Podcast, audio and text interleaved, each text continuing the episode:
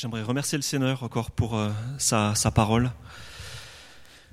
Merci Père pour euh, ta parole, merci pour cette Bible, ce livre qui s'est conservé au travers des siècles, ce miracle que nous avons devant les yeux de cette parole du Dieu vivant qui a traversé les siècles, qui a nourri des générations, qui a encouragé, qui a relevé.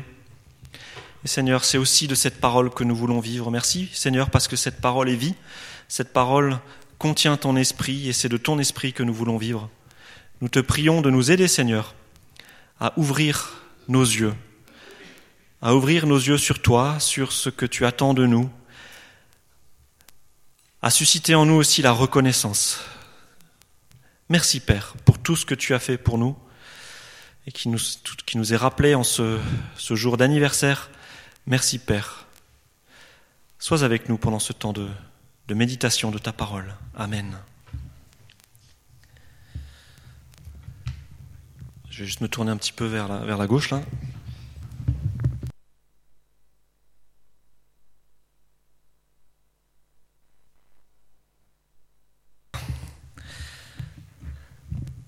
L'une des nombreuses redécouvertes euh, que Martin Luther a fait, David nous a rappelé ces cinq solas, euh, toutes ces vérités qui avaient été oubliées au cours des siècles et que la réforme a redécouvert. Et ben, l'une des autres grandes découvertes, c'est celle du sacerdoce universel.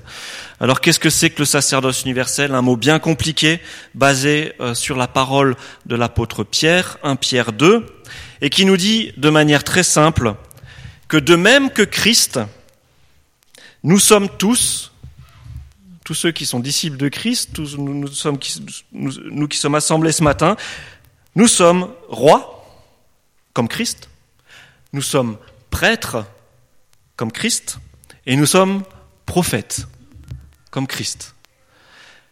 Une des découvertes de Martin Luther et, qui a fait euh, que voilà l'Église n'était plus réservée seulement au prêtre, le prêtre qui, qui faisait tout, le prêtre euh, qui, qui, seulement le prêtre qui, euh, qui prenait par exemple la, la, la communion sous, sous, les deux espèces et, ce, et, ce, genre de choses.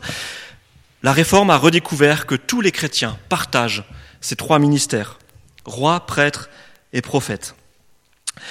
Et aujourd'hui, le ministère qui, qui m'intéresse, c'est le ministère de prophète. C'est peut-être celui qui nous surprend le, le plus, mais en tout cas, Jésus-Christ l'avait annoncé, les prophètes même avant l'avaient annoncé, les apôtres l'avaient rappelé. En acte 2, nous lisons, Dans les derniers jours, Dieu dit, Je répandrai de mon esprit sur tous, vos fils et vos filles parleront en prophètes, vos jeunes gens auront des visions et vos vieillards auront des rêves.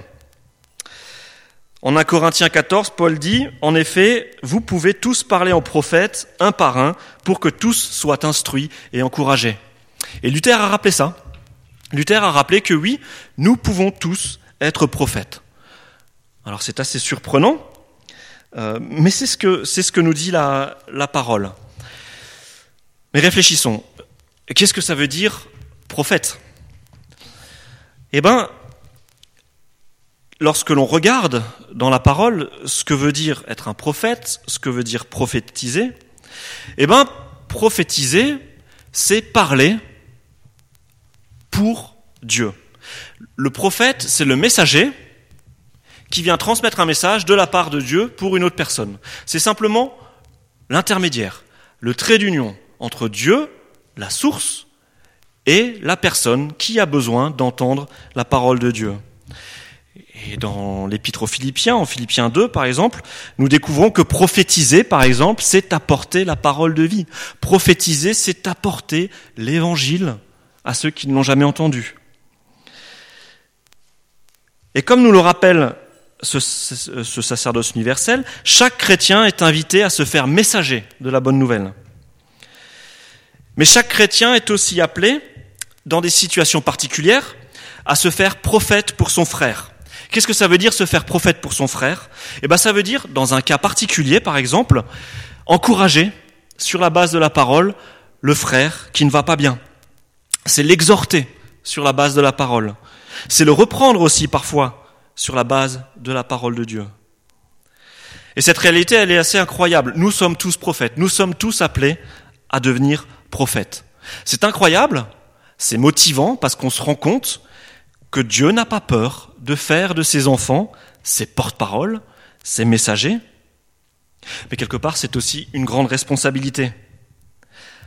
Parce qu'en tant que prophète, nous devons faire attention à ce qui sort de notre bouche, n'est-ce pas? Et puis, ça peut faire peur aussi. Cette question de la prophétie, ouverte à tous les, à tous les chrétiens, peut faire peur parce que, par exemple, en Israël, donc avant la naissance de, de Jésus, de tout temps, il y a eu des prophètes et il y a eu des faux prophètes. Et le peuple a constamment été confronté à des faux prophètes euh, qui ont prétendu parler de la part de Dieu. Alors, pour des raisons diverses, hein, certains faux prophètes venaient et prétendaient euh, parler de la part de Dieu parce qu'ils avaient été corrompus par des dirigeants, des rois par exemple, qui disaient bah, va vers le peuple, va leur dire que Dieu a dit que, et comme ça, ça permettait de manipuler le peuple également pour, euh, par exemple, euh, nourrir leur propre intérêt, pour s'enrichir, pour exercer du pouvoir, ainsi de suite. Le peuple a été constamment confronté à la fausse prophétie. Et Jésus est bien conscient, est bien conscient de cela. Jésus le savait. Et c'est pour ça que dès les premiers chapitres de l'évangile de Matthieu, il met en garde ses disciples. Vous savez, le serment sur la montagne, c'est cette partie de la Bible où Dieu, Jésus-Christ, donne à ses disciples la loi de ce royaume que Jésus-Christ est venu inaugurer. Et ce serment sur la montagne, c'est un concentré de préceptes, de conseils que Jésus donne à ses disciples. Et parmi ces conseils, il y en a un qui est en lien avec les faux prophètes. Alors je vous propose de lire ce, ce passage. Ce passage se trouve en Matthieu 7, versets 15 à 20. On va le lire dans la version des semeurs. Matthieu 7, versets 15 à 20. Voilà ce que dit Jésus à ses disciples. Matthieu 7, 15 à 20. Gardez-vous des faux prophètes.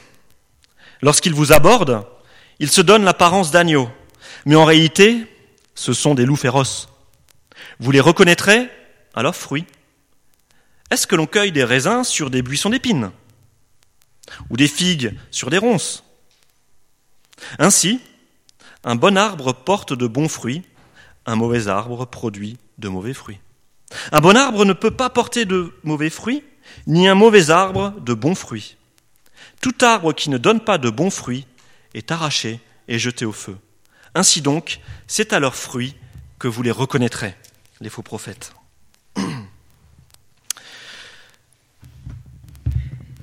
Jésus est lucide.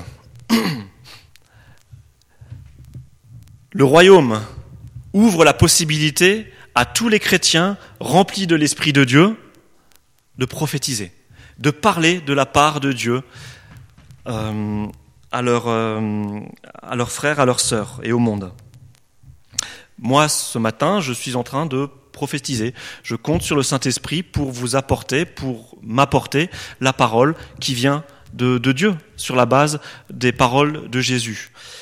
Euh, donc Jésus ouvre cette possibilité de la, de la prophétie, mais il sait aussi que de faux prophètes viendront. Et Jésus le répète euh, régulièrement. En Marc 13, verset 22, il dit, Jésus dit, si quelqu'un vous dit alors le Christ est ici ou il est là, ne le croyez pas car il s'élèvera de faux Christ et de faux prophètes. Ils feront des prodiges et des miracles pour séduire les élus, si cela était possible.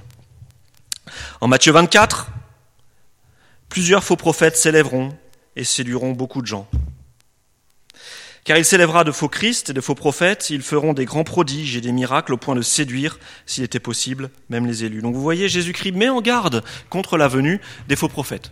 Jésus-Christ et. Et effectivement, c'est ce qui s'est produit. La suite de la Bible euh, nous montre que effectivement, euh, bah, les, les, disciples ont été confrontés à des faux prophètes.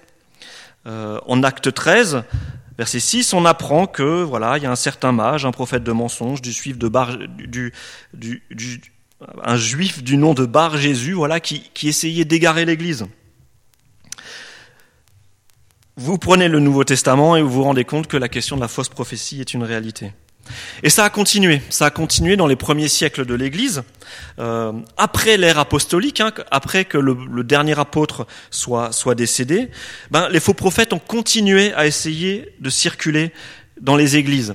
Et on a un livre qui n'est pas dans notre Bible, mais qui date des premiers siècles euh, après Jésus-Christ et qui est vraiment un livre intéressant pour voir ce que vivaient les premières communautés. Ce livre s'appelle la Didaché, et ce livre donne plusieurs conseils et il donne des conseils sur les faux prophètes. Et c'est intéressant parce que dans ce livre, la Didaché, voilà, on, on, nous dit voilà comment vous allez faire pour discerner qu'est-ce que c'est qu'un faux prophète, et puis pour le gérer ensuite, le faux prophète. Il y avait des tuyaux qui étaient très pratiques. Euh, parce que voilà, on avait ces, des prédicateurs itinérants qui venaient dans les églises, qui s'installaient dans les églises et qui distillaient euh, des théologies, euh, des, philosophies qui étaient contraires à l'écriture. Et donc la Didaché, elle dit aux chrétiens, bon, déjà, si le gars, il prophétise pour de l'argent, ça doit vous mettre la puce à l'oreille. Et puis l'autre conseil, bon, si le prophète reste moins de deux jours dans la communauté, ça va. Mais s'il reste dans votre communauté plus que deux jours, qu'il se nourrit à vos dépens, qu'il s'habille à vos dépens, qu'il est logé à vos dépens et ainsi de suite, eh ben, ce faux prophète, voilà, cette personne est sans doute un faux prophète, attention. Et c'est vrai que ce sont des remarques qui sont pleines de sagesse. Elles sont pleines de sagesse euh, parce que à l'époque, certains chrétiens étaient impressionnés par des beaux parleurs et ils étaient même éblouis par des miracles et des manifestations qui étaient incroyables. Alors pour nous aujourd'hui se pose aussi la question comment faire la différence entre prophétie parole qui vient de Dieu, et fausse prophétie, parole qui vient de l'ennemi, ou parole émise par une personne en mal de reconnaissance, en mal d'argent, en mal de pouvoir. Et donc c'est ce que je vous propose euh, ce matin. On va essayer de dégager des petites pistes pratiques pour faire la différence entre oh, bah, j'ai des petits décalages entre le faux prophète et le vrai prophète.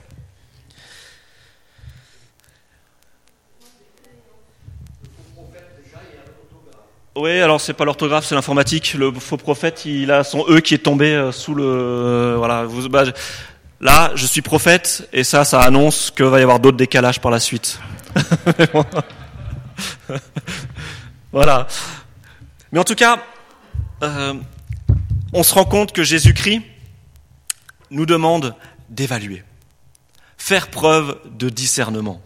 Et je vous invite ce matin à faire preuve de discernement et de critique par rapport à ce que je vais dire sur la base de l'écriture. Pourquoi? Parce que Jésus nous dit, voilà, évaluez, évaluez ce qu'on vous dit. La Bible nous dit que le chrétien est un mouton. Hein, vous le savez, hein, on est des moutons parce qu'on suit le bon berger. Jésus nous dit dans, dans, ce, dans ce sermon sur la montagne que le chrétien est un mouton et qu'il a affaire à des loups voraces. Hein, ces loups voraces, ce sont les faux prophètes. Jésus demande à ses disciples de bien observer les autres moutons qui prophétisent dans le troupeau pour voir s'il ne s'agit pas d'un loup déguisé. Hein. C'est l'image que Jésus utilise. Et donc Jésus fait honneur au discernement et à l'esprit critique du chrétien. Et les apôtres, à la suite, vont faire de même. En 1 Jean 4, nous lisons, Mais attention, mes chers amis, ne vous fiez pas à n'importe quel esprit, Mettez les esprits à l'épreuve pour voir s'ils viennent de Dieu, car bien des prophètes de mensonges se sont répandus à travers le monde. Donc là, Jean, il dit attention. Quand Jean parle d'esprit, hein, il parle de, l'esprit qui anime ses prophètes. Euh, lorsque des personnes viennent, voilà, mettez-les à l'épreuve. Testez pour voir si la parole vient vraiment de Dieu. Parce qu'il y a une chose qu'il dans laquelle il faut bien être conscient, c'est que la Bible ne nous demande pas de fermer nos oreilles à la prophétie. C'est vrai que dans nos milieux, nous avons un peu de mal avec la prophétie parce que voilà, on n'est pas habitué dans nos milieux, on a un petit peu peur et donc on préfère ne pas parler de prophétie. Mais la Bible ne nous demande pas de fermer nos oreilles à la prophétie, comme je vous l'ai dit. Le chrétien est appelé par l'Esprit à encourager, à parler dans des situations particulières à des frères et à des sœurs sur la base de la parole de Dieu. Mais la Bible nous invite à nous comporter comme des moutons, mais pas comme des dindons. D'accord? Nous sommes des moutons, nous suivons notre berger, mais nous ne sommes pas des dindons appelés à nous laisser plumer. Comment ça doit fonctionner, ce discernement Un, j'entends la prophétie, je l'écoute, j'ouvre mes oreilles, pas avoir peur. Quelqu'un me dit, voilà, écoute, j'ai une parole du Seigneur pour toi, eh bien j'écoute. Deux, je l'évalue. Je fais preuve de critique, je sors ma Bible, je réfléchis et je regarde si je pense que effectivement c'est conforme à la parole. Et trois, troisième étape, si j'estime que la parole vient de Dieu, alors j'écoute. Et sinon, je m'oppose. Alors, je vais vous donner quelques critères, quelques critères qui sont vraiment pratiques dans, cette démarche de critique de la prophétie pour voir si la parole que va nous dire le frère, elle vient de Dieu ou elle vient simplement du frère. La première, c'est le critère d'accomplissement. Est-ce que la prophétie s'est accomplie? Si quelqu'un a une parole prophétique, une bonne manière de savoir si ça vient de Dieu, c'est déjà de voir si ce que la parole, ce que la personne promet, s'est accompli. Hein voilà, s'il y a une personne qui vient vous dire, écoute, j'ai une parole pour toi, dans six mois tu trouveras du travail, euh, bah, si six mois après j'ai pas de travail, un petit problème quand même. Autre exemple plus, plus extrême, euh, le cas classique, les prophéties sur la date du retour de Jésus-Christ. Pour les, témoins de Jéhovah, c'était en 1874. Plus récemment, et dans, milieu, dans nos milieux évangéliques, il y a des dates qui ont couru, ça devait être 2015. Nous sommes en 2017 et Jésus-Christ n'est toujours pas revenu. Donc grâce à ce critère d'accomplissement, je sais que ces prophéties étaient de fausses prophéties. Pas avoir peur de dire, voilà, non, je suis désolé, mon frère, cette parole ne venait pas de Dieu. Alors c'est vrai que la dérobade pour les témoins de Jéhovah et pour toutes ces personnes qui ont annoncé des, dates de, de, retour de Jésus-Christ, c'était de dire, oui, mais vous n'avez pas vu, Jésus-Christ, il est revenu mais vous ne l'avez pas vu. Il est revenu de manière discrète. C'est ce que les témoins de Jéhovah disent, par exemple. Donc un critère intéressant, critère d'accomplissement. Mais ce critère n'est pas suffisant. Parce que chez les faux prophètes, il y a plusieurs catégories. Il y a les faux prophètes qui n'ont vraiment pas de chance. Ils annoncent quelque chose et bim, les faits viennent le contredire. Bon, pas de chance, mon faux prophète. Et puis, il y a les faux prophètes qui ont de la chance. Ils vont annoncer quelque chose, et bim, ça va s'accomplir. Et puis, il y a les faux prophètes qui ont vraiment beaucoup, beaucoup, beaucoup de chance, parce que ces faux prophètes sont capables de faire des signes et des miracles qui ressemblent à ce que Jésus-Christ fait et a fait, mais qui ne viennent pas de Dieu. Et ça, c'est ce que nous dit Matthieu, en Matthieu 24, verset 11. Plusieurs faux prophètes s'élèveront et séduiront beaucoup de gens car il s'élèvera de faux Christ et de faux prophètes. Ils feront des grands prodiges et des miracles au point de séduire, s'il était possible, même les élus. Donc vous voyez, euh, certains faux prophètes arrivent à produire des signes miraculeux qui ressemblent fortement aux signes que Jésus a produits. Et là, c'est le livre du Deutéronome euh, qui nous encourage à faire attention, Deutéronome 13, je vous invite à le prendre à la maison et à regarder. Deutéronome 13 nous dit Tout ce que je vous ordonne, vous veillerez à le mettre en pratique, tu n'y ajouteras rien et tu n'en retrancheras rien. Mais s'il se lève en ton sein un prophète ou un faiseur de rêves, hein, qui a des visions euh, la nuit lorsqu'il dort, et qui t'annonce un signe ou un prodige, et qu'arrive le signe ou le prodige dont il t'a parlé, en disant Suivons d'autres dieux des dieux que vous ne connaissez pas, que vous ne connaissez pas, et servons-les. Eh bien, tu n'écouteras pas les paroles de ce prophète ou de ce faiseur de rêves, même s'il y a eu des miracles. C'est le Seigneur votre Dieu qui vous met à l'épreuve pour savoir si vous aimez le Seigneur votre Dieu de tout votre cœur et de toute votre âme. Qu'est-ce qu'il est en train de dire là, Moïse? Qu'est-ce que Dieu est en train de dire à son peuple? Ben, Moïse est en train de dire ouais, si un miracle se produit, regardez d'abord à ce que dit la parole. Parce que là, sur le mont Sinaï, qu'est-ce qui se passe? Le peuple vient de recevoir la loi, d'accord? Il vient de recevoir la loi, il vient de recevoir les dix commandements, et dans ce dix commandements, dans ces dix commandements, c'est écrit Tu n'auras pas d'autre Dieu que moi, et tu ne te feras pas d'idole. Tu n'auras pas d'autre Dieu que moi. Et Dieu sait qu'il viendra, des, viendra des personnes qui feront des miracles et qui diront au peuple Voilà, j'ai fait un miracle, donc croyez-moi, vous pouvez suivre d'autres dieux. Eh bien Dieu dit Laissez les miracles de côté, regardez d'abord ce que la parole La parole dit, il n'y a pas d'autre Dieu devant ma face, tu n'auras pas d'autre idole devant moi. Si un faux prophète, même s'il vient, et qu'il ouvre la mer en deux, et qu'il marche sur les eaux, et qu'il vous dit, venez, suivons des faux dieux, eh bien tu ne le suivras pas. Parce que la norme, c'est l'écriture. Sola scriptura, hein, autre redécouverte de la réforme. L'écriture seule est notre norme. Norme pour l'action, norme pour la réflexion. Et en tant qu'évangélique, c'est-à-dire respectueux du texte, et nous qui croyons que la Bible est pleinement parole de Dieu sans erreur, eh ben nous devrions être les derniers à nous laisser berner par de belles paroles. On devrait être les derniers. Nous qui brandissons la Bible en disant voilà, on est fiers, on est évangélique, hein, on croit dans la parole de Dieu, on la connaît par cœur, on la médite tous les matins, et eh ben nous les évangéliques, on devrait être les derniers à tomber dans le panneau. Et malheureusement, nous sommes souvent les premiers parmi les chrétiens à nous laisser berner par la première prophétie, la première rumeur de miracle, le premier livre qui raconte une expérience vécue dans un rêve et ainsi de suite. On est les premiers malheureusement. Souvenez-vous du bouquin L'œil du tigre de Tony Anthony, je ne sais pas si vous l'avez lu, vous savez, ce gars qui euh, était champion de kung-fu, il a gagné plein de, compétitions de kung-fu, il a été champion du monde trois fois, euh, il a vécu plein de choses incroyables, il était garde du corps euh, d'un émir en Arabie, et ainsi de suite. Et cet homme raconte sa conversion et comment est-ce qu'il a, il a vécu sa foi dans ce milieu du kung-fu. Vous l'avez lu? Voilà. Eh ben c'est faux. C'est faux.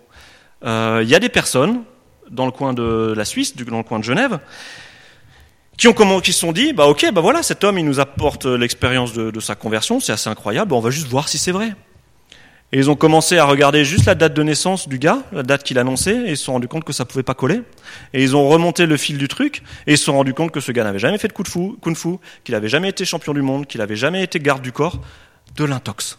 Et ce bouquin a circulé dans nos milieux, et beaucoup de gens ont été encouragés par ces paroles, mais c'était de la fausse prophétie. Autre exemple, il y a un style littéraire qui se développe actuellement aux États-Unis depuis 15 ans. Euh, et cette mode, elle est aussi arrivée chez nous, c'est les récits d'expérience après la mort, on nous raconte ce qui se passe au paradis. Et il y a un bouquin en particulier qui a été écrit par euh, un garçon qui s'appelle Alex Malarkey et par son, père qui s'appelle Kevin Malarkey. Et ce bouquin s'appelle The Boy Who Came Back from Heaven, ce garçon qui est revenu du paradis.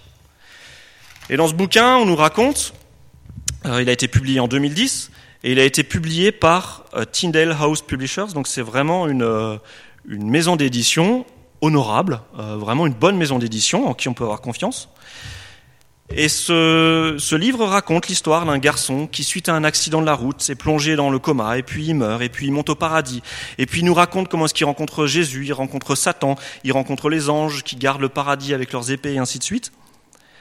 Et puis patatras, un jour, le fils avoue qu'il a bien été plongé dans le coma, mais qu'il n'est pas mort, et que son père et l'agent de son père, hein, l'agent, euh, l'écrivain, ont brodé sur son récit. Et ça a apparu dans la presse, dans le Washington Post, dans le Guardian, et ainsi de suite. En France, euh, pas trop sorti parce que parce que bon, on s'intéresse pas trop aux évangéliques. Euh, mais en tout cas, le, bah, le garçon, il a dû dire voilà, dans un bref euh, communiqué, voilà, je m'excuse, euh, voilà, euh, je m'excuse pour la brièveté de ce communiqué, mais je peux pas être plus long parce que voilà, ce, garçon est handicapé aujourd'hui. Voilà, je ne suis pas mort, je ne suis pas allé au paradis. J'ai dit que je suis allé au paradis parce que je voulais attirer l'attention. voilà, et lorsque j'ai fait ces affirmations, comme quoi j'étais allé au paradis, je n'avais encore jamais lu la Bible. Et des personnes ont profité de mon mensonge et continue. Euh, il devrait lire la Bible, ce qui est suffisant. La Bible est la seule source de vérité. Tout ce qui est écrit par la main d'un homme n'est pas infaillible. Il continue, il dit, c'est seulement par la repentance de nos péchés et notre croyance en Jésus-Christ comme Fils de Dieu, qui est mort pour nos péchés, euh, que nous pouvons être euh, pardonnés et que nous apprenons, voilà, et, que nous avons accès au paradis. ce n'est pas en lisant des œuvres d'hommes, hein, il parle de, livres. Je veux que le monde entier sache que la Bible est suffisante. Ceux qui font du commerce avec ces matériaux devraient être, devraient être appelés à se repentir euh, et à, tenir la Bible comme suffisante. Donc voilà ce que ce jeune garçon, depuis sa chaise roulante, a dit suite euh, à l'édition de ce livre. Et je crois que ce garçon est un prophète. C'est un prophète lorsqu'il dit ⁇ Je veux que le monde entier sache que la Bible est suffisante en matière de révélation. Hein. Pour la révélation, la Bible est suffisante. Et par la suite, il y a eu beaucoup d'autres euh, bouquins. Hein. Parce que ce bouquin, on en a fait un film pour la télé. Voilà, donc aux États-Unis, il y a un film pour la télé qui a, qui a suivi. On a un autre bouquin, Heaven is for real, donc le, paradis c'est pour de vrai, euh, par Colton Burpo, qui a aussi, on a aussi sorti un livre, euh, voilà, qui sort même une édition pour les enfants. Euh, il y a un autre bouquin, 90 minutes au paradis. On a une jeune fille, euh, Akiane Kramarik qui a peint le visage de Jésus. Elle a 12 ans, elle dit avoir vu le, visage de Jésus. Elle l'a peint, on vend le visage en calendrier, en bol, en mug, en t-shirt, en poster. Euh, voilà ce qui se passe aux États-Unis et ces bouquins, ils arrivent chez nous et nous on les lit, les lit, ça nous plaît, on dit génial, une preuve que le paradis existe et on les diffuse et un jour on apprend qu'il y avait quelqu'un derrière ces bouquins qui voulait se faire de l'argent en fait. Donc ce critère doctrinal, il est important la Bible nous suffit. La Bible nous suffit pour savoir à quoi le ressemble le paradis et euh, comment on y accède. Donc n'allons pas chercher et broder et, trouver satisfaction dans d'autres questions qu'on se pose sur comment ça se passe là-haut dans des bouquins de main d'homme. Et ce critère doctrinal, il trouve euh, euh, son apogée dans le Christ. Si un prophète n'arrive pas à confesser que Christ est venu dans la chair comme un homme, alors d'entrée de jeu, c'est un faux prophète. Et ça, c'est 2 Jean 7 qui nous le dit. Plusieurs menteurs sont venus dans le monde, lesquels ne confessent pas Jésus-Christ venu dans la chair. Si vous trouvez en face de quelqu'un qui se dit chrétien et qui dit oui, ok, d'accord, Jésus-Christ, oui, c'est une belle histoire effectivement, euh, mais bon, euh, la naissance, euh, et puis la résurrection, et puis le fait que c'est Dieu qui s'est fait homme, oh, ce sont de bien jolies histoires, philosophiquement c'est chouette, mais bon, quand même, est-ce que tu crois? Enfin, Ne continuez pas à écouter, cet homme est peut-être bien sympathique, mais s'il vous donne des conseils doctrinaux, ne les suivez pas, parce que la parole nous dit si la personne ne confesse pas Jésus-Christ venu dans la chair, alors ça ne peut pas être un vrai prophète. Ok. Deuxième critère, critère doctrinal. Maintenant, il y en a un troisième. Et ce troisième critère, c'est le critère que Jésus nous donne dans le texte que nous avons lu, hein, de Matthieu 7. Et ce critère, hein, nous avons le critère d'accomplissement et nous avons le critère doctrinal. Est-ce que le miracle promis s'est accompli? Est-ce que la parole promise s'est accomplie? Et est-ce que la parole est conforme à ce que dit la Bible? Mais est-ce que ça suffit? Parce que l'accomplissement, parfois, prend un peu de temps. Quand on vous dit que le retour de Jésus, c'est pour 200 ans, bah, le critère ne suffit pas. Il va falloir attendre 200 ans pour voir si la parole du prophète était vraie. Et pendant ces 200 ans, le prophète, il fait des, mauvais dégâts. Alors là, le critère doctrinal, il, suffit parce que Jésus-Christ lui-même nous dit que personne ne peut savoir euh, quand adviendra le jour du retour de Jésus. Jésus le dit, lui-même ne le sait pas. Donc pourquoi est-ce que nous continuons à chercher? Donc là, c'est le critère doctrinal qui nous aide et qui nous dit, OK, non, je t'écoute pas plus longtemps. Mais parfois, quand même, il y a certaines paroles qui ressemblent à ce que, ce que la Bible nous dit. Et puis, il faut bien confesser, parfois, nous ne connaissons pas assez bien l'Écriture. Et nous nous laissons berner parce que nous avons une mauvaise connaissance de ce que nous dit la parole. Et, et là, c'est vraiment, vraiment un encouragement que je vous adresse. Creusez la parole creuser la parole parce que Jésus-Christ vous demande d'en faire un usage responsable. Et c'est ce que, c'est ce que Paul nous dit en, en Éphésiens. Il ne faut pas que nous restions toujours de petits enfants ressemblant à ces esquifs ballottés par les flots et entraînés, et entraînés ça et là par chaque coup de vent. Si nous ne nous nourrissons pas de cette parole, alors le critère doctrinal, on n'arrivera pas à l'exercer et on va se laisser berner. Donc prenons vraiment du temps avec la parole, il en va de notre survie. Donc ce troisième critère, c'est lequel? Eh bien, Jésus, vous avez vu ce que nous dit Jésus? Comment reconnaître le faux prophète? Le fruit. Regardez le fruit que produit cette personne. Qu'est-ce que c'est que ces fruits? Hein? Eh bien, ce fruit, bah, c'est ce que je vais appeler le critère éthique.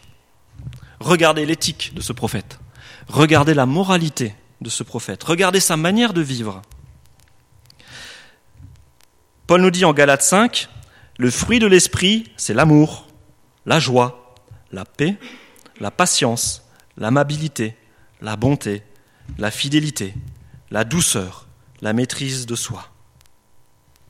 Est-ce que la personne qui prétend parler au nom de Dieu produit ce type de fruit? Est-ce que dans sa vie, au boulot, à la maison, dans l'église, il aime son prochain? Est-ce qu'il a cette joie que seul Dieu peut donner? Est-ce que cette personne recherche la paix? Ou est-ce qu'elle recherche toujours la division et à créer des problèmes? Est-ce que cette personne arrive à, à se maîtriser? Parce que tous ces fruits, ce sont les fruits incontournables que le disciple doit produire par la grâce de Dieu et par le biais de l'Esprit Saint.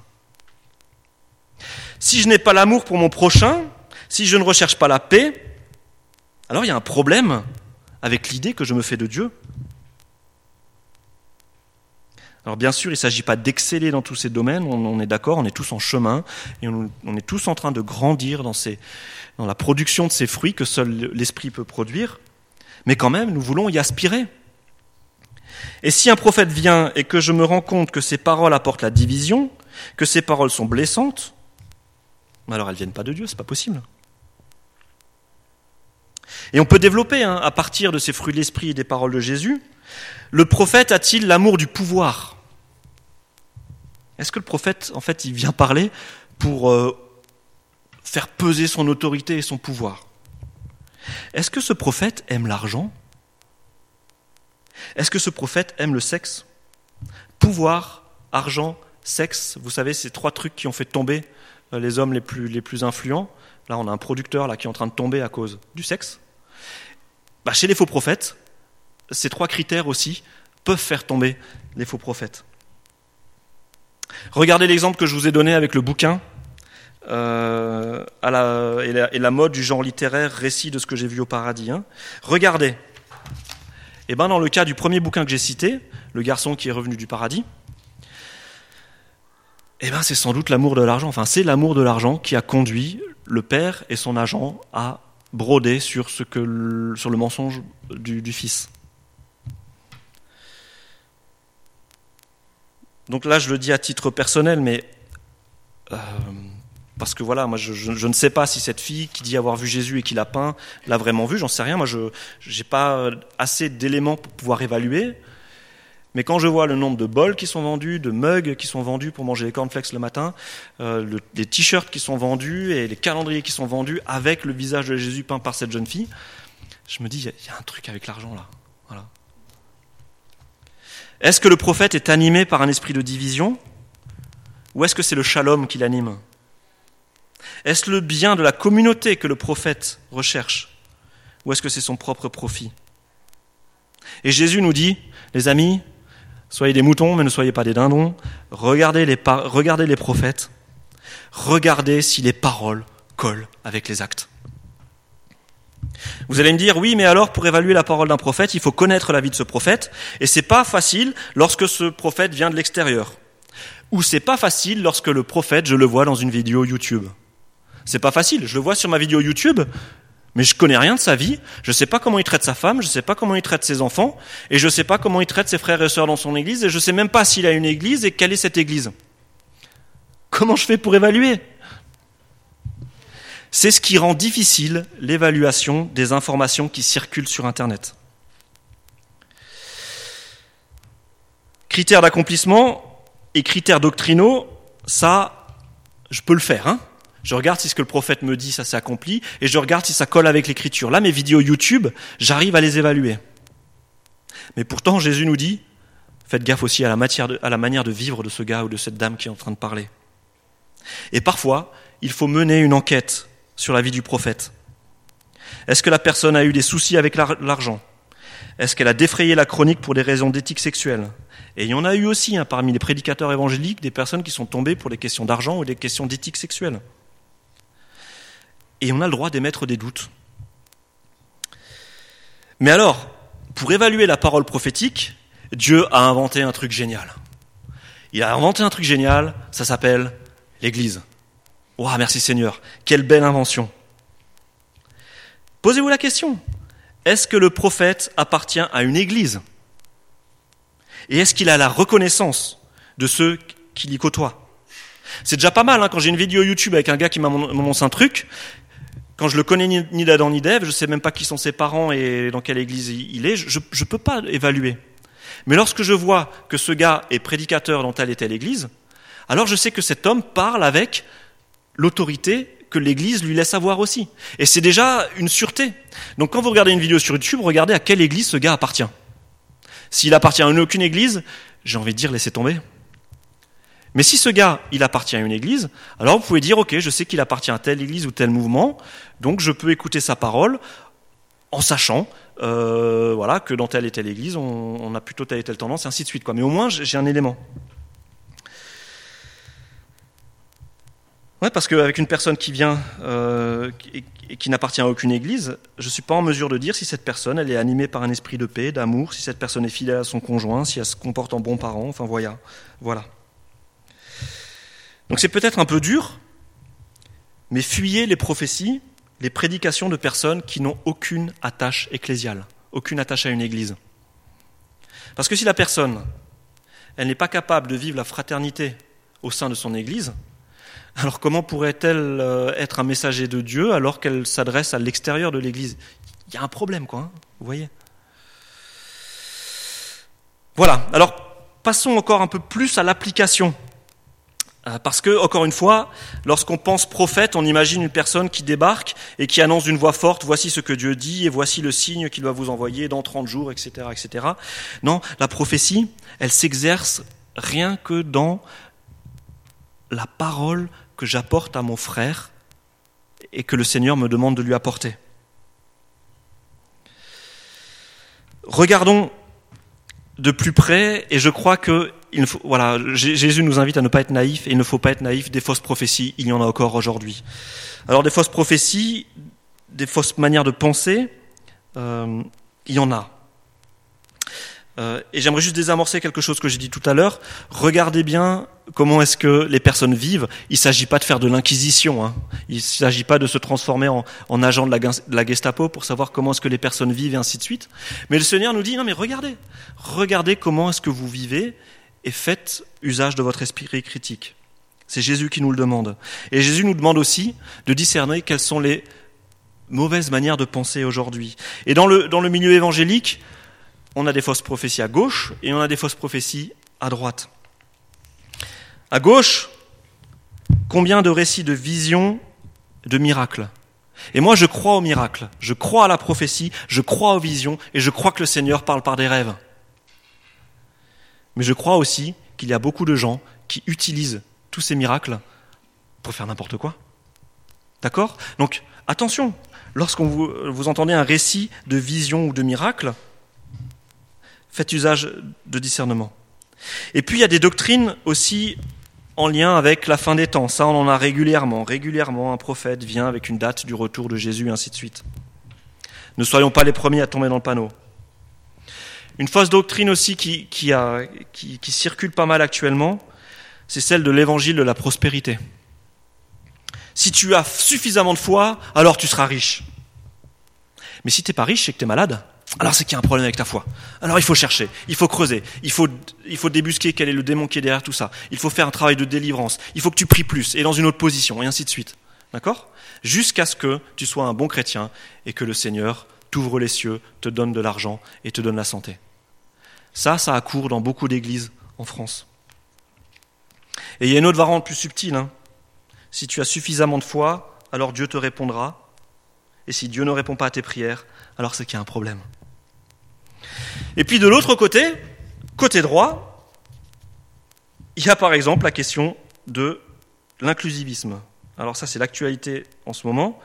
Vous savez, ces églises qui accueillent, euh, sous prétexte de vouloir accueillir, comme nous, nous voulons le faire, hein, nous voulons accueillir euh, toute personne dans notre église, quel que soit le moment où ils se situent avec Dieu et quelle que soit leur orientation de vie.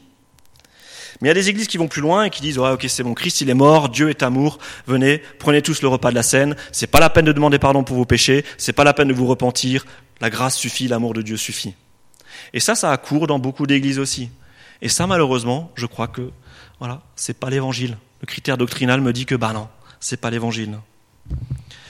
D'autres fausses doctrines me diront que la résurrection de Christ, c'est plus une philosophie qu'une réalité historique. D'autres doctrines vont inclure des éléments de bouddhisme dans la foi chrétienne. Vous voyez ce genre de choses. Je prends un petit exemple. Allez hop, je suis sur Facebook, et j'ai Mylène qui me dit Ah, je prie sincèrement pour la guérison d'un ami depuis des semaines et Dieu ne répond pas, je ne comprends pas. Ok Voilà. Mylène est sur Facebook, elle galère, elle appelle à l'aide. Et là, il y a Sergio qui lui répond ah, si Dieu ne te répond pas, c'est que tu dois prier avec plus de ferveur. Et peut-être euh, qu'il y a en plus un problème spirituel. Courage, il faut rompre les chaînes. Et là, on lit ça, et là, le chrétien de l'église évangélique, il a fait des études bibliques sur Job l'année dernière. Et le chrétien de l'église évangélique, là, c'est Claire. Et Claire, elle dit oui, enfin Sergio, tout ça me semble un peu simpliste et me rappelle l'attitude des amis de Job. Les études bibliques servent à quelque chose. Hein. Ça sert à naviguer sur Facebook. Et là, Michael, il dit euh, Mais attends, euh, Sergio, à, à, Gethsemane, Jésus a-t-il manqué de ferveur dans sa prière ou avait-il un problème spirituel quand il a demandé à Dieu de le libérer, si c'était sa volonté? Dieu a permis qu'il meure sur la croix car telle été sa volonté. Est-ce que Jésus avait un problème spirituel? Et c'est parce que Jésus avait un problème spirituel qu'il a fini sur une croix. Vous voyez, ça là, j'ai changé les noms, j'ai changé les propos, mais je l'ai vu, je l'ai lu. Ok? Donc attention, notre discernement est mis à rude épreuve. La lecture de la parole, ça sert à quelque chose. Donc en tant que roi, prêtre, prophète, nous devons faire usage de discernement. Et à plus forte raison